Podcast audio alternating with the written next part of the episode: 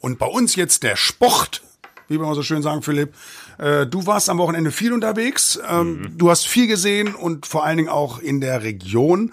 Ähm, ja, da gab's eine tolle Revanche. Auf jeden Fall in der Fußball-Bezirksliga, nämlich der hat Intercomata sich revanchiert für die Pokalpleite letzte Woche. Da stand es ja noch 2 zu 0 für den SVB E Steimke. Der kam da schon an die Musride. Jetzt das zweite Spiel, die zweite Auflage, jetzt in der Liga, erster Spieltag. Und was soll man sagen, Intercomata hat's richtig stark gemacht. Ähm, zurück zum Beispiel im Mittelfeld, Meral Boran, den möchte ich da mal besonders hervorheben. Der hat seine Mannschaft ordentlich vorangetrieben, hat die Tore vorbereitet, irgendwie eingeleitet, war immer mit dabei.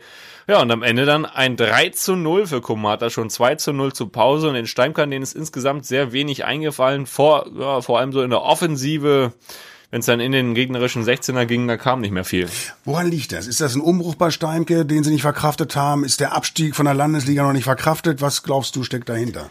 Ja, man muss ja wirklich sehen, äh, wer da auch gestern gespielt hat. Oliver Poultier, der Mittelfeldregisseur überhaupt, Mr. SVB E Steimke, sage ich immer so gerne. Der war gar nicht dabei gestern. Der mhm. hat äh, private Probleme, um Termine gehabt, wie auch immer. Ist ja auch wurscht, kann er ja ruhig auch mal machen. Auf jeden Fall hat er direkt gefehlt. Da war äh, direkt das Spielzeug der Steimke irgendwie in der Mitte weg und ähm, auch nur Routinier äh, Patrick Pachonik hat da von Anfang an gespielt und der Rest war halt wirklich eine U19, kann man fast sagen. Spieler aus der zweiten Mannschaft, die hochgekommen sind, äh, Spieler aus der A-Jugend, die jetzt ähm, im ersten, im ersten mhm. Herrenjahr sind und die müssen natürlich noch viel Lehrgeld zahlen, haben auch zwar viel Qualität, aber ja, so schnell äh, bist du dann in der Bezirksliga eben doch nicht angekommen und jetzt gegen den Aufsteiger Intercomata war das fast schon ein bisschen, ich will nicht sagen erschreckend, da ist dafür, mhm. dafür haben sie dann noch ganz guten Fußball gespielt, aber sie müssen sich deutlich steigern, sonst äh, könnte es nachher noch eng werden in der Bezirksliga. Also viel Arbeit und äh, wir fahren mal kurz mit dem Fahrrad nach Drakenburg. Absolut, die haben, beziehungsweise die mussten noch dann vielleicht das Auto nehmen, die sind dann nämlich nach Bassum gefahren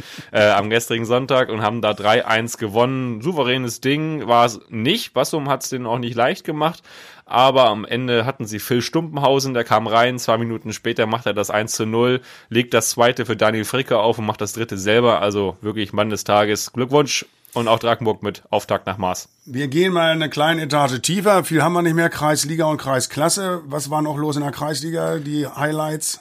Ja, Kreisliga muss man vielleicht erwähnen. Ähm, Absteiger RWS auf Lesering direkt verloren, 1 zu 3 gegen Scharmerloh. Das ist eine kleine Überraschung gewesen. Aber was natürlich über allem schwebt, das war in der ersten Kreisklasse das erste Mal, mhm. dass sie eingleisig war. Da gab es nämlich direkt einen Spielabbruch beim Aufsteiger FC Nienburg. Der hat zu Hause gegen Hassel gespielt und ähm, nach diversen Aussagen von verschiedenen Akteuren soll es wohl so gewesen sein, dass da bei den FC-Spielern ähm, schon vor dem Spiel einige rumgepöbelt haben und während des Spiels, ähm, die haben sogar 4-2 geführt, die Nienburger, mm. muss man sich mal vorstellen. Und dann haben sie wohl irgendwann sich gegenseitig zerfleischt und dann auf alles getreten, was sich bewegt hat. Also so haben es zumindest mehrere der Anwesenden jetzt geschildert. Mehr dazu lest ihr in unserer morgigen Ausgabe der Hake. Wir recherchieren mhm. dann nochmal genau nach und bringen die Wahrheit hoffentlich irgendwie ans Licht. Getreten dachte ich so, ich war ja im Stadion 96 äh, gegen Regensburg und da wurde am Anfang auch relativ gut ausgeteilt. Regensburg hat sich also Respekt verschafft. Ich finde, da sollten wir auch gleich noch drüber reden, Philipp. Absolut. Danke fürs Erste. Ja, bei uns im Studio natürlich noch Philipp Kessler, der Sportexperte der Hake-Redaktion, äh, viel unterwegs. Und Philipp, äh, ich sagte schon, ich war im Stadion Hannover und dachte natürlich so nach zwei Spieltagen Stuttgart, Regensburg bis mit 6-0 Punkten souveräner Tabellenführer. Leider nur ein Pünktchen bisher. Was ja. hast du denn da für Eindrücke? Also ich habe eine ganze Menge, aber mach du mal. Die Roten mussten ja schon letzte Woche in Stuttgart eigentlich ein bisschen ernüchternd mal nach oben schauen, dass Stuttgart da schon so einen ersten Vorsprung sich erarbeitet hat und jetzt äh, haben die Stuttgarter ja im Parallelspiel zum Glück nur unentschieden gespielt aus Hannover. Führen 2-0. Ja, führen 2-0, geben, geben das noch aus der Hand in Heidenheim, aber jetzt zurück zu 96. Das war natürlich dann im Endeffekt vor allem offensiv mal wieder viel zu schwach. Ähm, freies Tor.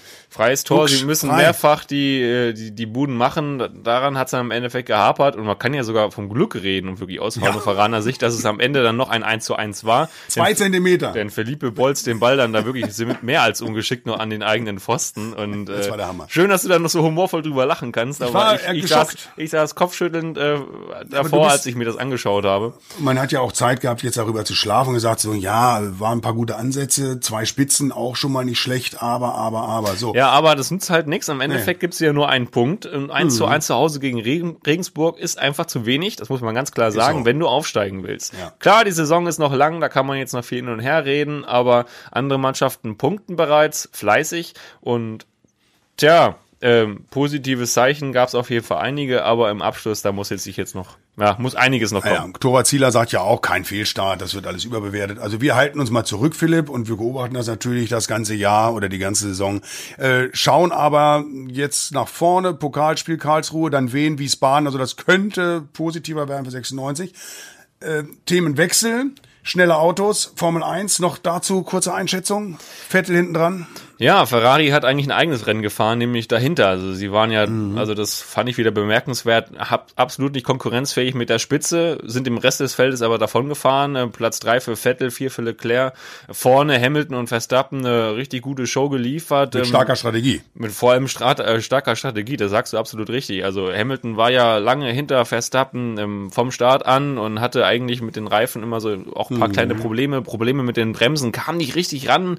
Ähm, Verstappen hat ihn auch wirklich gut hinter sich halten können. Und dann sagte Mercedes äh, Chefstratege eben mal, komm mal rein, wir, äh, wir boxen noch mal 20 Runden vor Ende. Ja. 19 waren sogar, glaube ich. Ähm, Neue Reifen. Hamilton hat es eigentlich sogar ähm, ähm, bemängelt, kritisiert, die, die ganz, das Ganze in Frage gestellt, hat sich aber wirklich dann noch, weil, weil er mit den neuen Reifen so gute Paces mm, zeigen mm. konnte, dann äh, wirklich noch gelohnt und konnte dann drei Runden vor Ende an ihm vorbeifahren und den Sieg einheimsen. Und damit ist die WM natürlich schon wieder ja. noch deutlicher als vorher. Verstappen wollte ich gerade sagen, da hast du richtig gemerkt, wie das Auto durch Reifen, was man ja nicht glaubt, ne? wenn man so Autofahrer ist, sagt, Reifen, was ist ja für ein Problem? Mhm. Meine Reifen halten ein Jahr oder zwei, aber da merkte sie, wie der langsamer wird zum Schluss. Der hatte keine neuen Reifen. ja, die haben ihn ja sogar noch kurz vor Ende dann nochmal reingeholt, ja, der hat dann nochmal die schnellste Rennrunde gefahren. Ja. Da sieht man auch direkt, das sind dann vier Sekunden Unterschied auf so einer Rennstrecke, die ungefähr 1,17 geht, eine Runde, also mhm. was das für einen Unterschied dann doch schon ausmacht, wenn einfach der Grip in den Kurven dann mhm. fehlt oder da ist. Ich habe das mal gemacht am Nürburgring so eine Runde, ne? Bei mir dauert das dann sechs Minuten einmal rum. Also ja. das ist dann, ja, ja. Gut, die Nordschleife ist auch ein bisschen länger. Ja, ist okay, danke.